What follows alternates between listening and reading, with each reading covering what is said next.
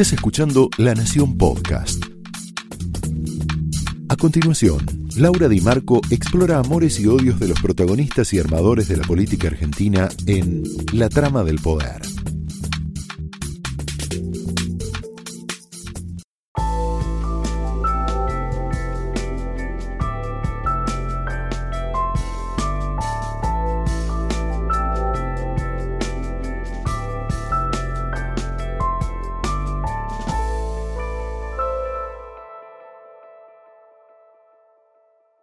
Hola, muy buenas noches, muy bienvenidos a la trama de esta noche, en donde esta semana arranca un juego político nuevo en la Argentina, una era nueva en la Argentina, que no sabemos bien todavía cómo se va a llamar. Eh, venimos de la era M, la era K, y esta era, bueno, va a tener mucho que ver con el tipo de gobierno y el tipo de dinámica que se va, que se va a conformar. Vamos a estar mirando cuando arranque Alberto Fernández, que asume el próximo martes, dos cosas sobre Alberto Fernández, básicamente dos cosas. Primero, la economía, la, crisis económica argentina hace que estemos mirando qué es lo que va a hacer con la economía, que también es su prioridad. Y la otra, que tal vez esté ligado a esta primera cosa, es el grado de autonomía con respecto a Cristina Kirchner. Alberto Fernández dijo hasta hace poco, un mes atrás, dos cosas sobre Cristina Kirchner que fueron desmentidas por la realidad.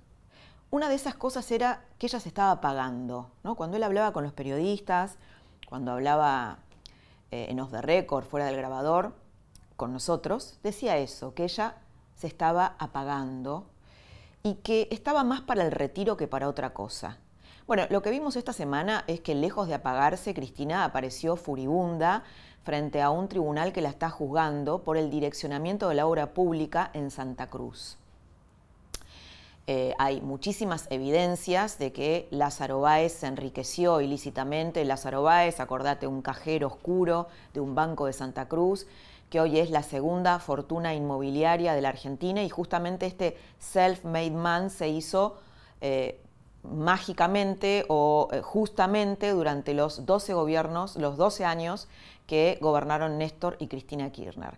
Pese a estas evidencias que son muy fuertes, las pruebas que hay en su contra, Cristina Kirchner dijo que la historia la va eh, a absolver, o que ya la absolvió, mejor dicho. Quien dijo que la historia lo absolverá es Fidel Castro, es una frase tomada de Fidel Castro, cuando antes del triunfo de la Revolución cubana hace un ataque, genera un ataque al cuartel Moncada en Santiago de Cuba, él se defiende, lo meten preso, él es abogado, igual que Cristina Kirchner, se defiende, es su propio abogado defensor en ese juicio y dice la historia me absolverá, escribió un libro sobre eso y Cristina Kirchner toma esa frase y la dice frente a este tribunal. Y apareció, bueno, la peor versión de Cristina Kirchner, la peor versión que no era la que estábamos viendo durante la campaña, que aparecía una Cristina más abuenada, más mansa, que encajaba más con esta idea de Cristina se está pagando o Cristina está más para el retiro. ¿Qué creen los albertistas? ¿Qué dicen los albertistas? Bueno, a Cristina hay que dejarla correr, eh, ya se va a cansar, a nosotros nos va a ir bien la economía, suponen ellos. ¿Qué, es lo que, cuál es el plan de Alberto Fernández? No hay un plan, la verdad es que no hay un plan económico de Alberto Fernández. ¿Qué es lo que está pensando entonces? Está pensando postergar los pagos de la deuda lo más que pueda, está pensando en emitir un poco y está pensando en aprovechar, aunque no lo diga, el ajuste macroeconómico que ya hizo Macri. En ese contexto, que no es nada sofisticado, no hay nada sofisticado en esa idea, simplemente lo que se espera es que tal vez el año que, viene eh, sea un poco más tranquilo económicamente, él pueda legitimarse en el poder, pueda ganar mayor poder interno y de esa manera, eh, bueno, tratar de limar un poco la influencia eh, que, ha tenido Cristina hasta este momento. Lo que hay también que, ver es esto que decía Alberto Fernández, decía, ¿te acordás? Hace un mes, Cristina va a tener cero injerencia en el gabinete y esto no fue así, ¿no? Cristina tuvo por lo menos bolillas negras sobre candidatos que iba a poner Alberto Fernández y que finalmente no pudo, que fueron muy importantes. La otra cara que tuvo Cristina Kirchner esta semana es su encuentro con Gabriela Michetti. Un encuentro que pareció bastante amable, bastante normal, una transición que se produjo y una postal que nos acercó de repente a un país casi normal. Alberto Fernández también tuvo dos caras. Una cuando se pelea con Hugo Alconada, eh, olvidándose que es presidente, nuestro presidente electo, y actuando con una furia tuitera como si fuera un personaje más marginal como él era antes. Después al otro día remendó esa situación en una vuelta que Cristina Kirchner nunca tuvo. Eh, había un poco sugerido que Hugo Alconada era un operador mediático, después pidió disculpas, dijo que no creía que, que Alconada fuera un operador mediático y volvió a ser un poco este Alberto Fernández más componedor.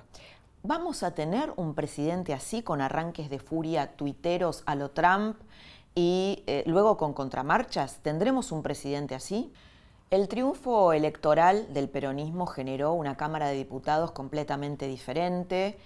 Eh, tenemos nuevas figuras, la presencia de Massa, por ejemplo, presidiendo la Cámara de Diputados, y otra figura novedosa que es Máximo Kirchner como jefe del bloque del peronismo. Máximo Kirchner se ocupó durante los últimos cuatro años de mantenerse aislado en su banca, nunca habló con la oposición y ahora empezó a hablar con la oposición. Por ejemplo, con Mario Negri, que va a ser el jefe de los diputados de la oposición. Tomó Máximo Kirchner algo que le recomendó Agustín Rossi, que le dijo hay que cuidar más al jefe de la bancada de la oposición que la del oficialismo. Y por primera vez empezó a hablar con Mario Negri. Eh, lo que lo vamos a tener esta noche, a Mario Negri hablando de, esto y de muchas otras cosas más, porque otra de las cosas que pasó en, eh, la futura oposición es, eh, bueno, una estafa lisa y llana de tres diputados macristas que habían sido elegidos por Juntos por el Cambio y que fueron cooptados por una articulación, por un trabajo que hizo Sergio Massa y se pasaron al frente de todos. Lo que tal vez no esperaban es la reacción de la gente. Una de estas personas es Beatriz Ávila, una tucumana, una ex periodista, que además de pasarse al frente de todos, criticó a Macri, ahora después de haber sido elegida por la fuerza de Macri, lo criticó, se autojustificó, diciendo que en realidad el primero que había traicionado a sus votantes fue Macri. Bueno, en Tucumán tuvo una reacción impresionante, inesperada, eh, no sé si inesperada, impresionante que la sorprendió y que la está haciendo dudar del paso que dio. una es ella, Beatriz Ávila, el otro es un diputado por Buenos Aires y el otro es un diputado por Santa Cruz. La que más preocupada está es Beatriz Ávila, una ex periodista que, bueno, eh, ahí en Tucumán va a estar, está José Cano también con nosotros esta noche eh, y lo vas a ver un poco tal vez eh, cauto en sus palabras, porque creen que pueden recuperarla. Lo que la clase política no termina de darse cuenta, no termina de tomar nota, es que hay un 40% de los argentinos y dentro de ese 40% una clase media que se ha empoderado y que es muy diferente, muy distinta a lo que pasaba 10 años atrás, 5 años atrás.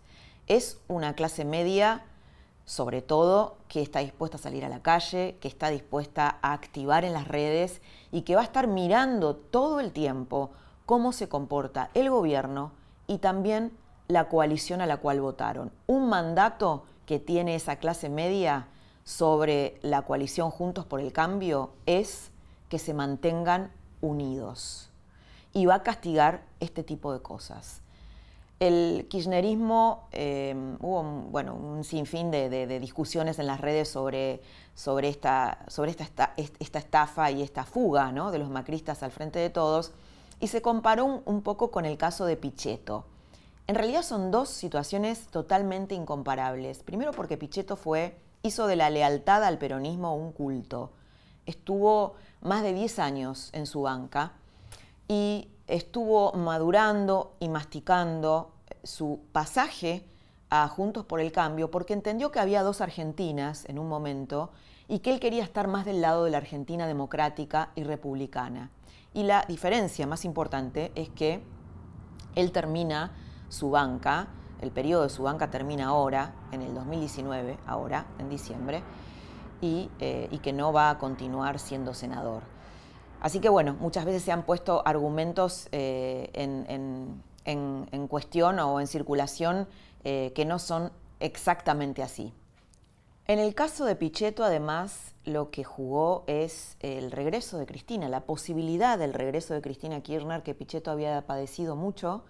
Eh, llegó a decir en un momento que, que durante el kirchnerismo le habían expropiado el cerebro, ¿te acordás? Dijo eso. Y que, bueno, fruto de pensando que la Argentina podía ser inviable políticamente hacia el futuro con un regreso de Cristina Kirchner, tomó esta decisión que está más cerca, la decisión de, bueno, de formar la, coalición de Juntos por el Cambio, que es una decisión que parece más cerca de la maduración, de una maduración personal, que del oportunismo, como en el caso de estos tres transfugas, ¿no? que, así se llama, eh, que así se llama lo que han hecho, eh, el, fugarse de una fuerza que se supone que debía controlar al gobierno y fugarse hacia los que debería controlar, el propio gobierno, el propio oficialismo. Mañana hay una marcha, es el 7D, y hay una marcha que fue muy discutida dentro del gobierno saliente, del gobierno actual, que es una marcha eh, en apoyo a Macri, una marcha riesgosa, Mario Negri, o de despedida, mejor dicho, a Macri, de despedida a Macri y de festejo de que desde hace casi 100 años un gobierno, un presidente no peronista, eh, no terminaba su mandato y Macri logró terminarlo. También podríamos decir que no fue reelecto, ¿no? O sea, tiene sus claroscuros este balance. Eh, te decía, cuando, cuando lo escuches a Negri ahora, vas a ver por qué él nunca estuvo de acuerdo con la marcha de mañana. La marcha de mañana es riesgosa, no hubo un debate dentro del oficialismo sobre la conveniencia de hacer esa marcha o no, porque indudablemente una cosa es la adrenalina y la energía que tenía la gente para salir a la calle por las marchas para ver si Macri era reelecto y, básicamente por el miedo que generaba el regreso de Cristina, y otra es cuando la elección ya está definida, eh, eh, el kirchnerismo o el Frente de Todos ya ganó y, no hay tanta inspiración o motivación como para salir a la calle.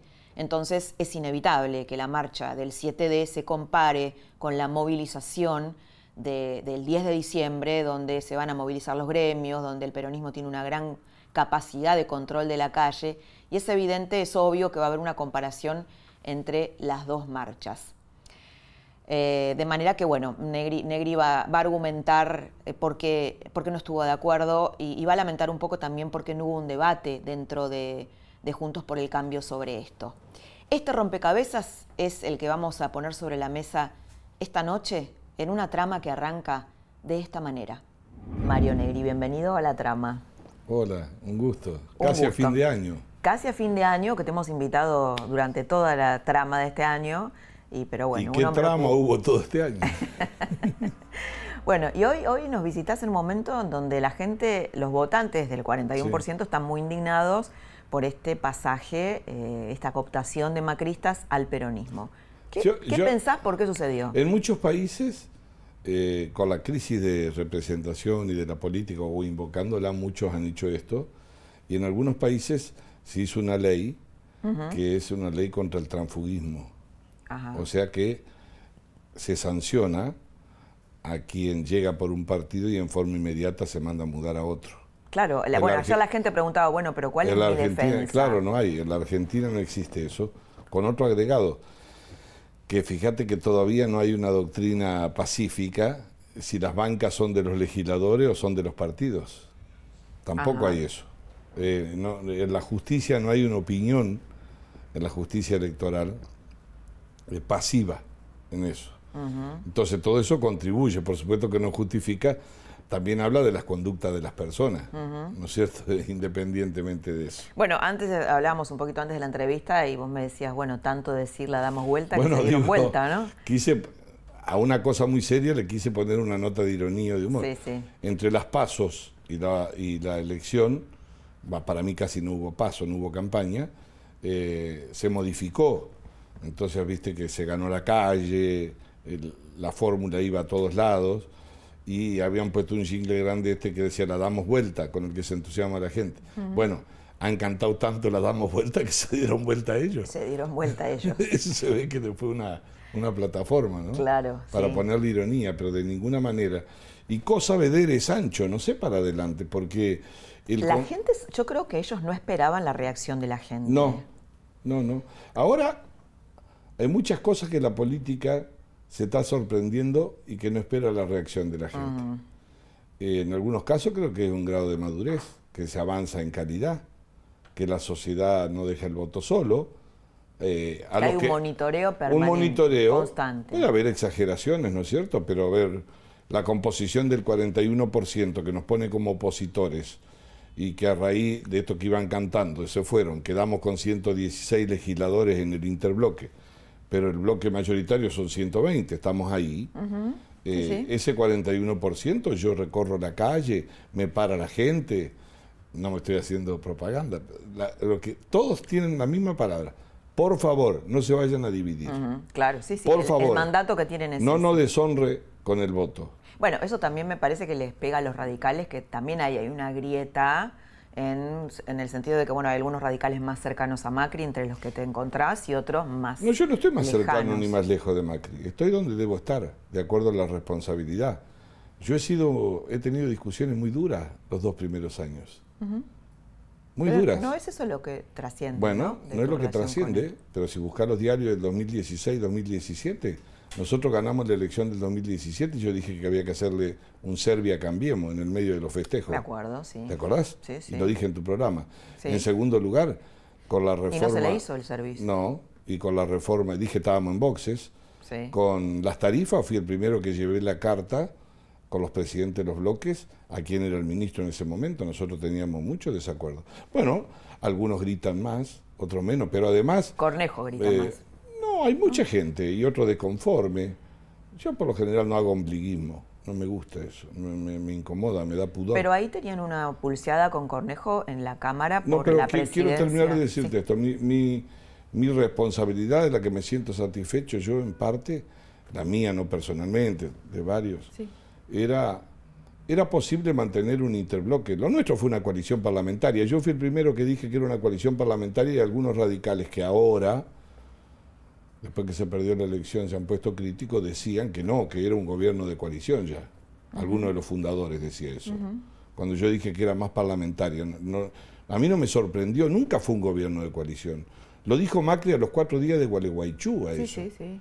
que iba, hubo radicales en el gobierno.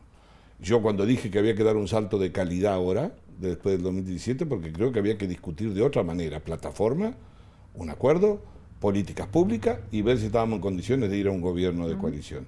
O sea, fue Eh, un error de Macri no haber ido a un gobierno de coalición.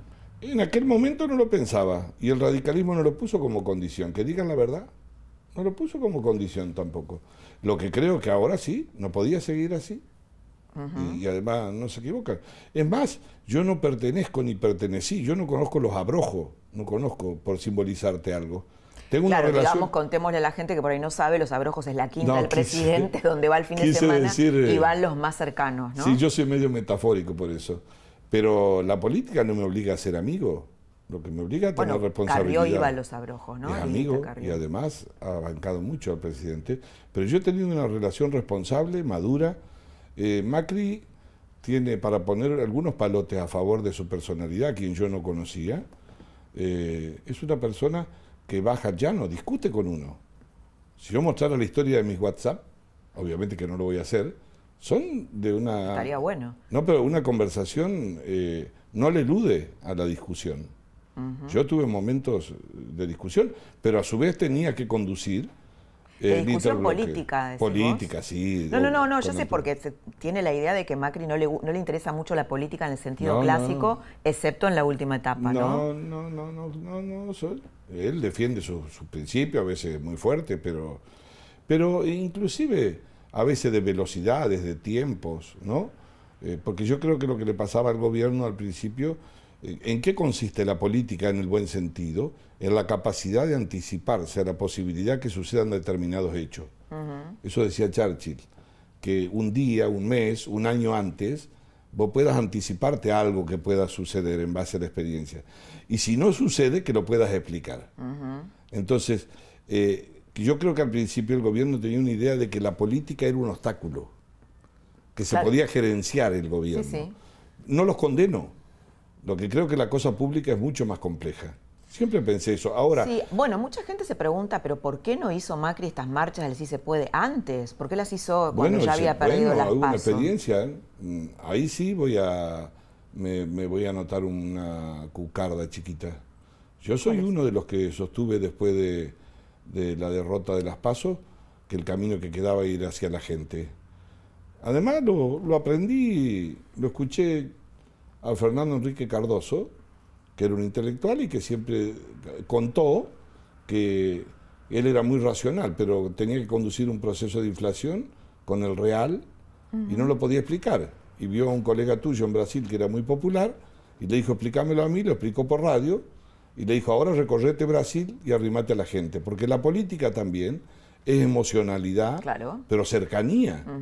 Y cuando sí, hay- capacidad de argumentar, ¿no? cuando yo siempre dije, siempre, aún en el momento de los triunfos, donde todo era lindo, siempre dije que en las crisis la política es explicar, explicar, explicar, hablar todos los días, explicarle por qué a la gente. Sí, sobre todo un proceso tan difícil, ¿no? Bueno, no hay que dar por sobreentendido nada. es que cuando vos no explicás, lo que le das es espacio a la oposición para que ponga ese Por relato, supuesto, esa narrativa. pero creo que, que- que eso se aprende. Pero quiero Ahora, terminar con algo, perdóname, que es muy importante. Eh, eh, cuando pasaron, sucedieron las pasos, bueno, no- yo fui uno de los que argumenté que había que ir hacia la gente.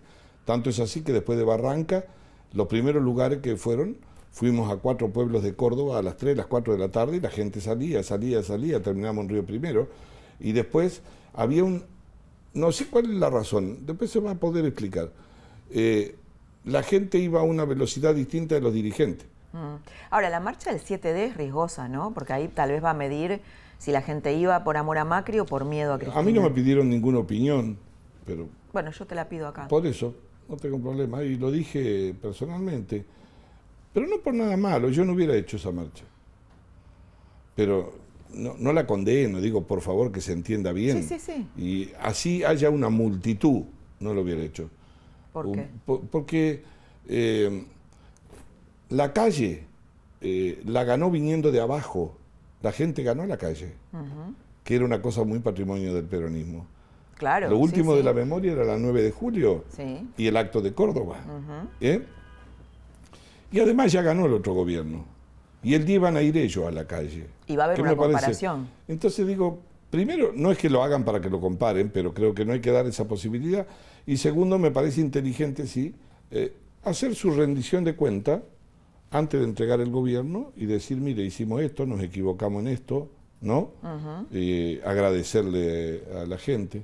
Me parece que era más original. Bueno, interesante, ¿no? Que sea, pero no, parece que no se dio ese debate o, o dentro No, del pero no, gobierno. no, no creo que son temas muy personales, no, yo no, no, no participo. Yo, eh, nuestro vínculo con el gobierno, yo como presidente de Interbloque es ir a reuniones de gabinete nada más. Pero yo nunca, pero tampoco me quejo. Yo no participé nunca de, de, de la intimidad de las decisiones en el éxito. Lo que sí creo, que no lo voy a cambiar a esta altura porque me va a salir mal en política, es que tanto los triunfos como la derrota hay que tratar de ser homogéneo.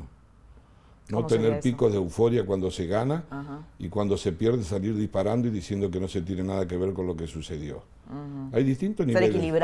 Hay que ser equilibrado, hay distintos niveles de responsabilidad.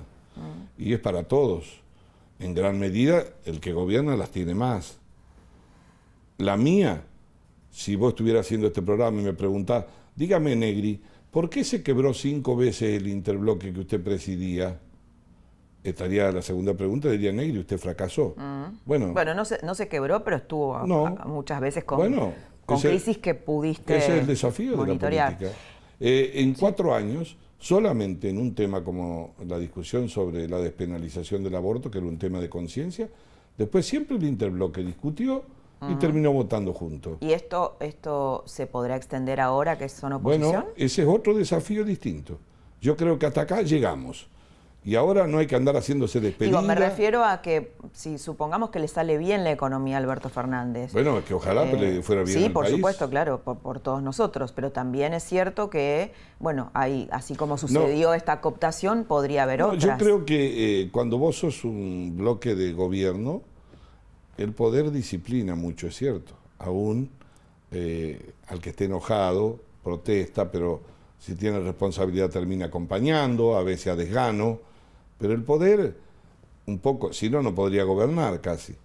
Ahora el desafío nuestro es que en la oposición no hay poder que discipline a nadie. Lo que tiene que, en todo caso, compartirse son las ideas. La que nos debe juntar es las a ideas. eso iba. El otro día me encuentro en estos encuentros de fin de año con una espada legislativa importante de ustedes, de, de, Juntos por el Cambio. Y me dice, y yo le decía, ¿cómo van a hacer ahora? Porque ahora van a necesitar de la palabra, de las ideas. Eso, muy bien. Que no es algo que, eh, que Macri o que, que Macri diría, ¿no? no hablo de los radicales, que el macrismo esté muy acostumbrado a hacer. Es más, Macri no cree en explicar o no creía. ¿Cómo van a hacer? Porque la oposición va a necesitar argumentar, tal vez desarmar mentiras. Y me dijo esta persona, me dijo, es que no es que Macri no tuviera espadas, eh, digamos, gladiadores mediáticos, gente que pudiera explicar, no nos dejaba explicar. No y sé, eso es ah, una locura, así me lo dijo. Yo no participé nunca de ningún equipo mediático armado. Me, me hubiese sentido ridículo a esta altura No, de armado mi vida. no, pero digo, salir a- salir no a- digo o que diga, bueno, acá preparemos un equipo para que diga, conteste o no. Segundo lugar. Eh, Pero es verdad a- que Macri los tenía No, a mí nunca. Yo callados. No, sería, sería injusto si yo dijese que, por lo menos en el bloque del radicalismo, que lo conozco bien, o a mí alguna vez me hayan llamado para decirme, por favor te pido no hables de eso. Nunca. Jamás. Es decir, cuando vos querías, aún- hablabas. Bueno, y bastante. Sí, sí, Y sí. además, y cuando he sido crítico de cosas del gobierno, no le habrán gustado, pero nunca. Eh, yo- no es que yo no lo hubiera permitido, nada, digo, pero no he tenido ni siquiera una discusión sobre eso. En todo caso, un debate sobre qué hacer, cómo mirar. Eh, un hecho para mí que fue traumático fue la reforma previsional en aquel momento, que el gobierno tenía una idea por qué hacerla, no se había contemplado la inflación, el gobierno creía que la inflación iba a ir a la baja, modifica ese combo, y ahí hubo casi una mini crisis en Cambiemos. Nosotros proponíamos, yo proponía por lo menos un bono compensatorio, y, y en el gobierno también algunos pensaban que uno podía hablar de jubilación y no se conmovía nada. Y cuando vos nombras la palabra jubilado acá o en Alemania, Acá o en cualquier lado del o en mundo, Alemania claro. hay un problema. ¿Por qué? Por el sistema previsional, Claro, claro. que tiene un problema muy serio estructural. Entonces, yo en aquella oportunidad propuse el bono compensatorio, fui el que dije, una decisión de esta no se puede tomar en 24 horas y de sorpresa. Hay que, bueno, verlo con la gente, explicarlo, más con los antecedentes de la Argentina. Pero bueno, creo que se gana en experiencia, pero yo creo que hay que hacerse la autocrítica, no hay que autoflagelarse ni tampoco decir que lo nuestro es espléndido, porque perdimos. Yo siempre dije que es una regla de la democracia. Si a vos te gana el futuro, tiene un gusto. Si perdés con el pasado inmediato, tiene otro gusto. Yo personalmente, a pesar de una Bueno, excelente hoy elección en el momento de la crisis, no me gusta que se haya perdido con el pasado inmediato. Bueno, mira, justamente, viste que a veces no, como nos ven de afuera, hablaba con un, Sí. un cole- una colega chilena y me preguntaba eso, ¿no? De nosotros, si no estábamos resentidos con Macri o una parte de la sociedad no estaba resentida con Macri porque nos hizo volver al pasado. Y a lo mejor sí, no sé, no estoy en condiciones de monitorear, por eso digo que el voto es muy heterogéneo, puede haber desencanto. Vos viste cómo es esto, ¿no? Ahora, volvemos al pasado, hay eh, una la sociedad muy es- exitista. Mientras vos sos presidente o, o- o te ven ahí en la cúpula del poder, tenés que andar con cinco agendas. Eh, cuando ven que vos tenés un problema en la pierna, te dice que te vaya al médico. Entonces, la gente, la sociedad. El, el problema no es cómo se comporta la sociedad, es cómo los dirigentes saben interpretar lo que sucede con la sociedad. ¿Cómo ves este matrimonio? Porque empieza una era política nueva que no sabemos cómo va a funcionar. Este nuevo matrimonio político, si es que lo podemos llamar así, Alberto Fernández. Si me permitís, te voy a decir dos cosas, perdóname, no es que te altere. Primero quiero, para que quede claro por el programa que se te va a ir, yo creo que concluyó un ciclo de Cambiemos, juntos por el cambio, como quieran decirle. No tengo prejuicio de lo que hicimos, está escrito y está dicho en mis discursos. He hecho una recopilación para los desmemoriados pero eh, ahora hay otra cosa, hay otra etapa. Eh, le preguntaron también a Cardoso, ¿cómo ve el mundo? ¿Qué mundo? Bueno, ¿qué ve de la Argentina y de la política? ¿Qué política? ¿Qué Argentina? Eso es lo que vamos a ver ahora, cómo se desenvuelve. Todavía no comenzó a andar, siempre alguien tiene un crédito que se lo da la sociedad, que será el nuevo gobierno. Pero cambiemos tiene que saber primero que se perdió la elección, tiene que abrir un debate sereno, al viento no hay que soplarlo, sopla solo, eh, hay que elegir el momento serenamente, pero tenemos que saber qué pasó, hablar entre nosotros. El radicalismo también debe hacerlo, es una de las fuerzas integrantes. No es que, Macri es el dueño del radicalismo ni la coalición cívica. No, se lo ve a Macri muy predispuesto a hacer ese tipo de, Yo pienso que sí. de reflexión, ¿no? ¿Sí? ¿Lo, han hablado? No, no he hablado, no te... Él pareciera que hizo todo bien, ¿no? Que, que, no pareciera, no, no lo sé. Bueno, por lo pronto, en, en, una legitimidad democrática, que hay alternancia, si te ganan, no se sabe si vos hiciste algo todo bien o algo mal, o los otros hicieron todo bien o llegan por lo que vos hiciste mal. Entonces, es todo medio relativo eso contrafáctico, ¿no? Yo creo que las derrotas hay que asumirlas, no lamentarlas. Es decir, cuando vos decís viene una nueva etapa en Juntos por el Cambio, como se bueno, llame, hay que intentarlo. En, principio... Nadie eh, pierde la identidad, pero eso es para todo. Mm. Eh, el radicalismo también. ¿Hay posibilidad de que se fracturen? Hay que trabajar para que no suceda, y yo creo que para eso hay que discutir de política, hay que resolver muchos interrogantes, tiene que haber una forma de funcionamiento, ¿no es cierto?, eh, de otra manera. Eh, digo, no, no, no, no estoy hablando de un reglamento. Más, eh, donde haya más democracia interna, donde no sea más que democracia, más que... democracia, respetarnos cada uno nuestras identidades y buscar priorizar los temas sobre los que podamos estar de acuerdo y tratar de saldar los desacuerdos. La política también se compone de desacuerdos. Pero yo no suscribo eh, de convertir en demonio a nadie. Dos cosas de coyuntura antes de, antes de que, te vayas y cerrar la entrevista. Una es Lilita Carrió, una amiga tuya. Amiga personal. Que va a ser, eh, bueno, una se va a jubilar, según ella. Eso ha dicho, ha presentado la renuncia a la Cámara. ¿Qué, Es una voz muy importante. que por supuesto baja. No, tiene términos medios. En la Argentina es una mujer valiente, una mujer honesta. Yo siempre pero, ¿Pero se retirará realmente? Y lo va a dejar como un interrogante. Yo creo que, no sé, será de la vida activa o no, pero tiene opinión política. Eso me cuesta creer. No he hablado, quiero decirte. Vos sabés que la mejor relación nuestra es, primero, nadie le ha dicho a nadie que tiene que hacer uno sobre el otro y además administramos muy bien la distancia. no estamos ni todo el día juntos ni, ni pasa mucho tiempo sin saber qué piensa uno del otro. Pero Todo un arte eso, ¿no? Administrar la distancia. Sí. Está bueno. Pero no solo con ella, para la vida. Recomendarlo en el programa. ya lo estás recomendando vos. administrar la distancia. Hay que administrar las distancias.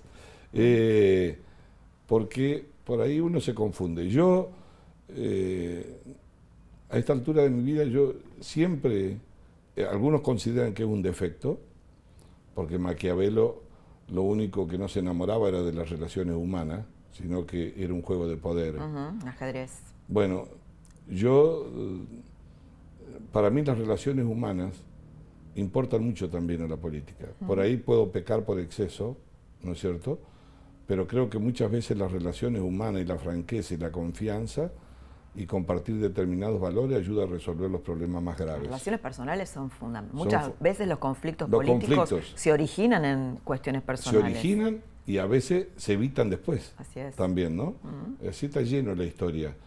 Pero quiero decirte tres cosas para este nuevo tiempo. Nosotros vamos a hacer una oposición muy responsable. Yo creo que la democracia no es una guerra, es un juego de confianza y alternancia. En segundo lugar, creo que el nuevo Congreso ha salido de la atomización que tenía el peronismo, tremendo. Por supuesto que todo el mundo tiene derecho a cambiar y han vuelto a la casita de los viejos, aún los que no pudieron superar a Cristina.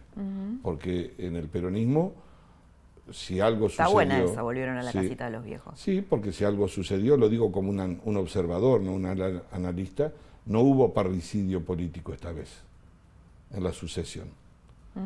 Eh, en una fuerza política de esa dimensión, el que lidera ha matado políticamente al anterior.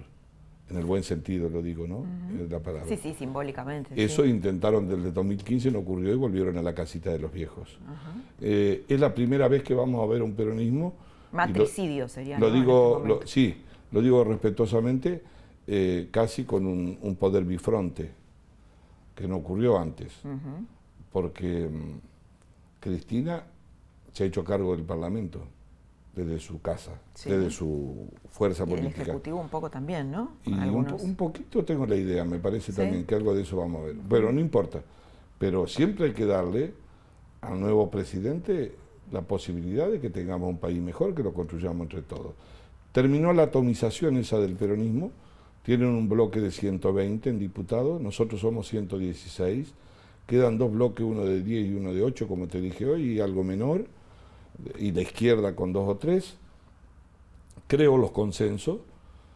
No vamos a delegar facultades que recuperó el Congreso, lo saben porque Alberto Fernández quiere... No, no, no digo que lo quiera. No, circula, circula que quiere poderes extraordinarios. No estoy en condiciones de decir que quiera eso el presidente nuevo. Pero si lo quiere...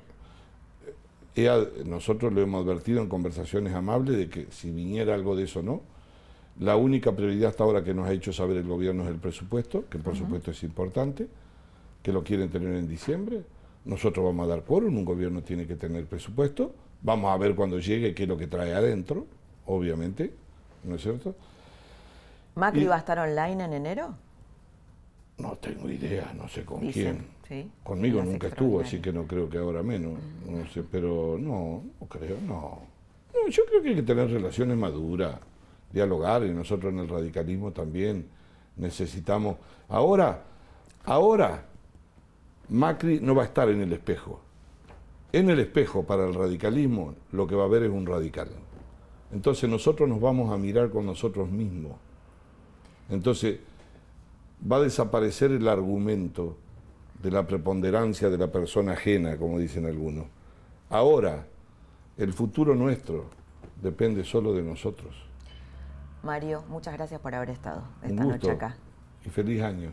Hasta acá escuchaste a Mario Negri, el jefe del interbloque de Juntos por el Cambio, que va a tener un arduo trabajo en la Cámara. Y ahora vas a escuchar a José Cano, que es el compañero quien acompañaba a Beatriz Ávila en la elección del 2017, eh, cuando fue electa por Juntos por el Cambio.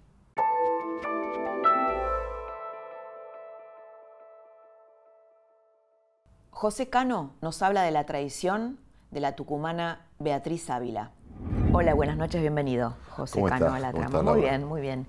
Y bueno, con todo, es una visita bastante apropiada por todo lo que pasó eh, con Tucumán esta semana, sobre todo con este, este pasaje de Beatriz Ávila, la diputada que había sido elegida por Juntos por el Cambio, al frente de todos. ¿Cómo te enteraste de ese En realidad me, enteré, me enteré por los diarios, por los, por los medios primero por los trascendidos del supuesto bloque que iba a armar Emilio Monzó, cosa que yo sabía que no era, no era cierto. Hubo por ahí un, en algún medio de acá de, Buenos Aires salió publicado que yo había hablado ya con Emilio de la charla que uno frecuentemente tiene, con Seba de Luca y, la verdad que o con Domingo Amaya en ningún momento eh, claro, Monzó está queriendo hacer ahí, digo, para la gente que no está en el, día a día. Se planteaba que iban a hacer un bloque, por fuera de. Aparte. Sí, y eso la verdad que nunca estuvo en, la cabeza ni de Emilio ni de los, de los diputados con los cuales uno normalmente tiene, tiene trato.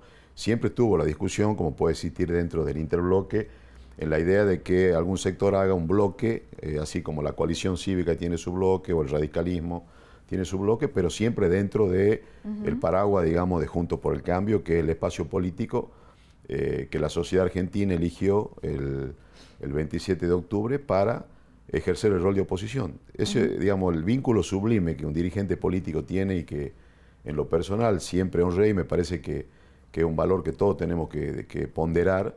Eh, nosotros no elegimos el rol que nos toca jugar en la política, es la gente en cada proceso electoral la que nos vota y nos vota para que gobernemos, como ocurrió en el 2015, o en esta ocasión nos vota para que ejerzamos el rol de opositor. Y ese es el juego de la democracia y el vínculo sublime que en lo personal estoy convencido que cada vez hay menos tolerancia social a, algún tipo de desliz. Eh, es una estafa la representación, ¿no? Yo voto a alguien para que me represente como oposición y termina en el gobierno. Mira, Laura, yo creo que eh, hay muchas cosas. Nosotros como los argentinos normalmente tendemos a autoflagelarnos a en la, digo en general, en la dirigencia política, en los medios, hablar de las cosas malas que nos pasan como, como país, que está bien, digamos, pero no ponemos en valor cosas que vienen ocurriendo en el país que a mí me parecen importantes. Yo lo dije en la Cámara de Diputados después de, la elección, en la Asamblea, el hecho de que estemos en un proceso de transición eh, con la conflictividad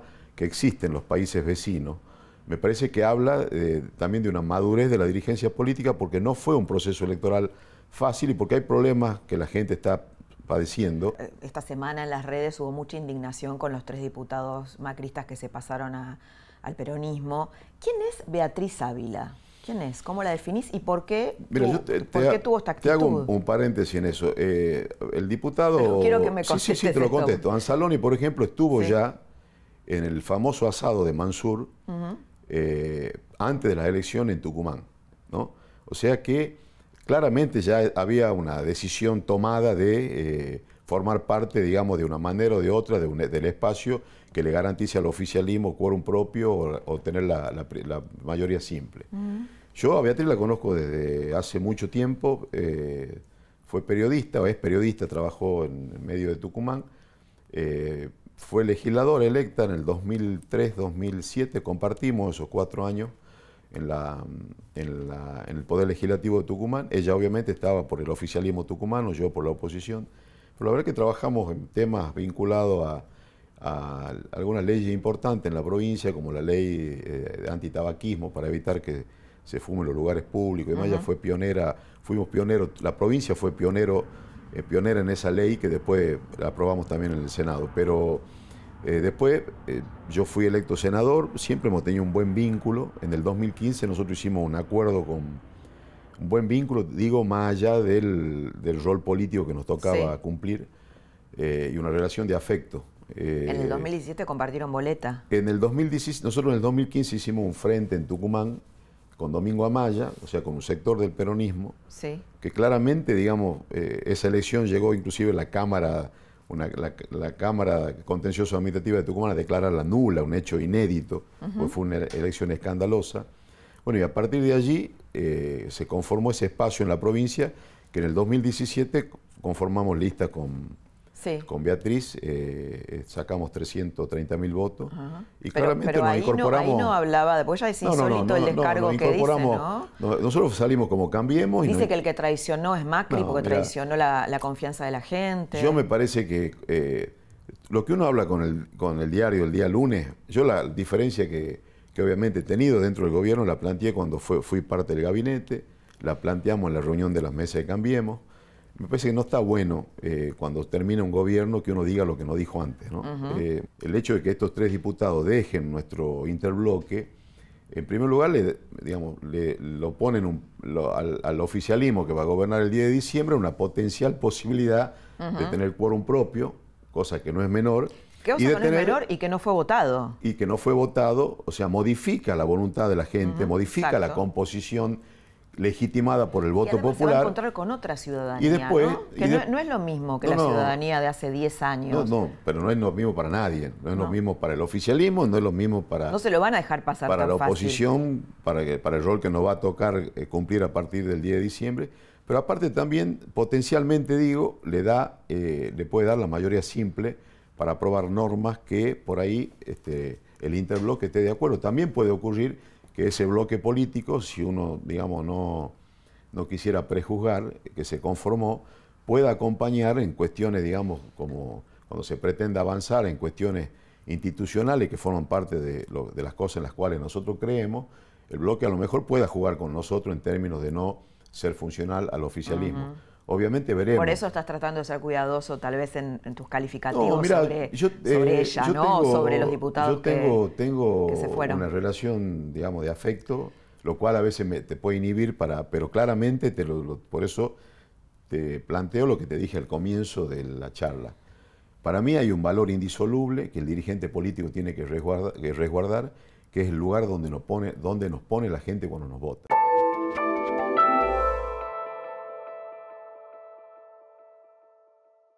Tema masa. Eh, Massa está tratando de pescar, ¿no? De pescarles diputados para llevarlos a su, a su propio espacio.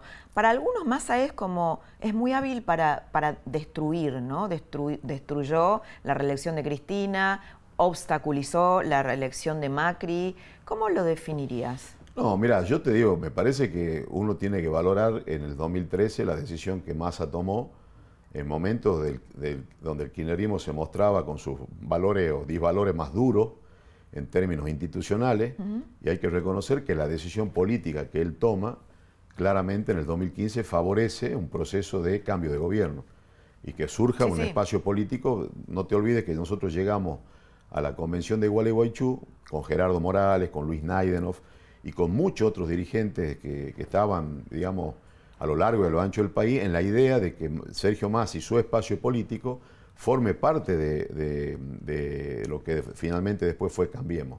Nosotros estábamos convencidos que el ingreso de Zapata peronista fuerte le daba volumen político que en ese momento, bueno, no olvides que el resultado electoral fue muy escueto cuando gana Mauricio y que en ese momento, previo a las pasos y en las pasos, nadie pensaba que Macri podía ser presidente. Y después fuimos por más, porque inclusive hubo eh, alguna negociación de la cual a mí me tocó formar parte, con Gerardo Morales, con Ernesto, donde inclusive surgió la posibilidad de que Sergio sea candidato a gobernador por nuestro espacio en la provincia de Buenos Aires. De acuerdo, sí. A la luz de los acontecimientos, con el diario del día lunes, digamos, eh, eh, me parece que a veces los análisis ya no son, digamos, no, cumplen el, rol que deberían haber cumplido si uno hubiera tomado esas decisiones antes.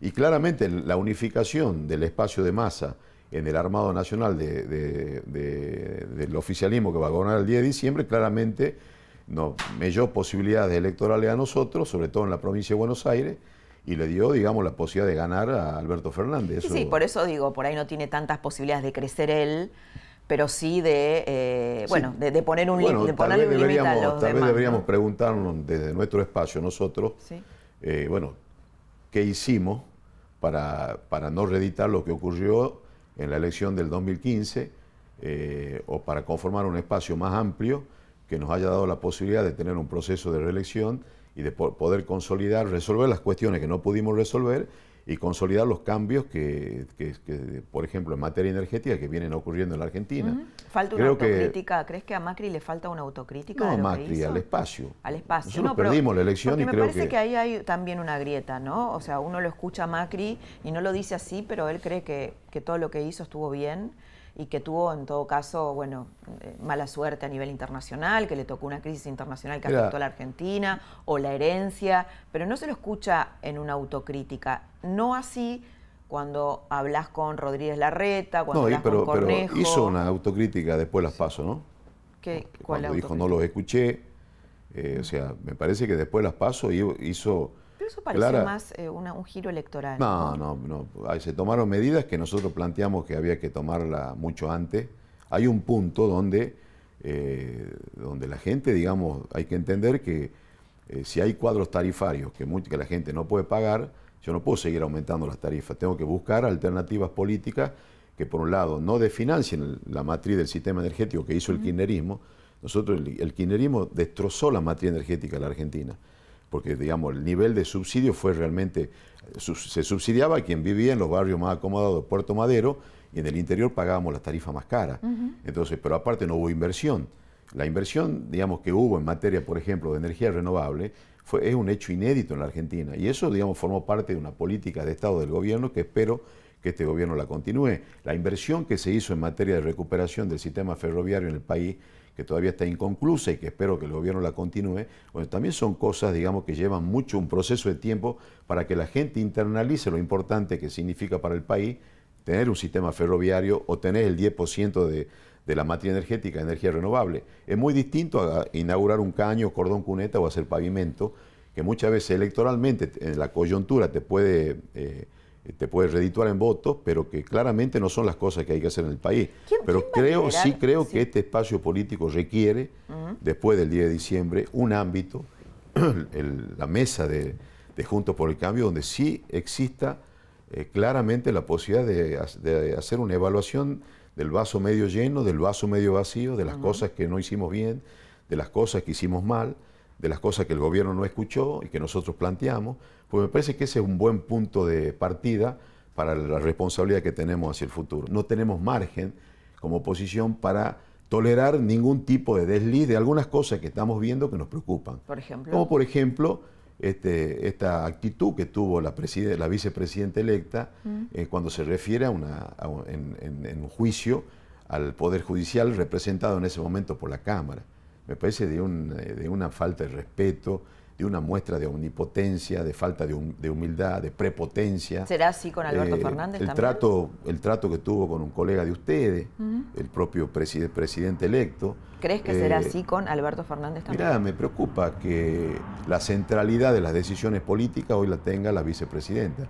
Es un hecho inédito en la Argentina, que un presidente electo por tuit comunique algo que ya había comunicado ella, que dos, dos dirigentes no iban a ser ministros. Eh, me parece que no es un hecho...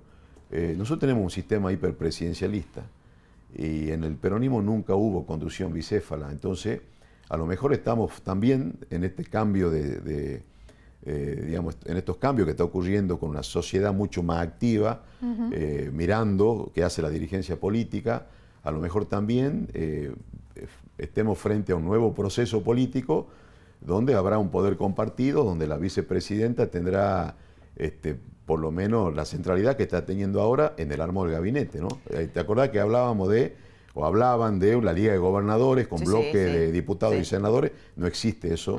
El presidente bloque. Sí, lo que dijo hace un mes Alberto Fernández no existe. Hablábamos de un gobernador como Mansur que iba a tener ministro, jefatura de gabinete, no existe eso. No pudieron subir al escenario el día del, el día del triunfo. Con lo cual te diría que este, también hay que poner el foco en cómo transcurren los, problemas estructurales que tenemos como país. La, crisis económica no amerita que exista dilación, eh, que exista eh, gasto de energía en discusiones ni internas ni en cuestiones que no tengan que ver con resolver los problemas de la gente. José Cano, muchas gracias por haber estado esta noche. Gracias a vos, Laura. Faltan pocos días para la jura de Alberto Fernández, de un nuevo presidente en la Argentina se inaugura una nueva era, una nueva identidad política y de la pericia de Alberto Fernández de articular las propias diferencias internas que tiene en su coalición y también de la pericia de articular con la oposición, eh, va a salir la calidad de esta nueva era. Tiene muchos desafíos por delante económicos, muchas demandas y va a necesitar paciencia, algo que todavía no sabemos si el nuevo presidente tiene y puede sostener en el tiempo. Te espero la próxima semana para seguir compartiendo juntos otra trama del poder. Que tengas muy buenas noches.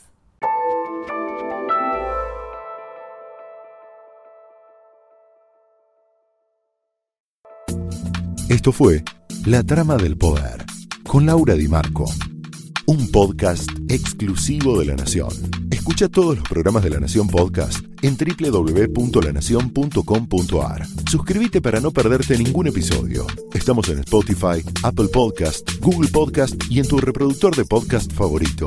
Seguí escuchando La Nación Podcast.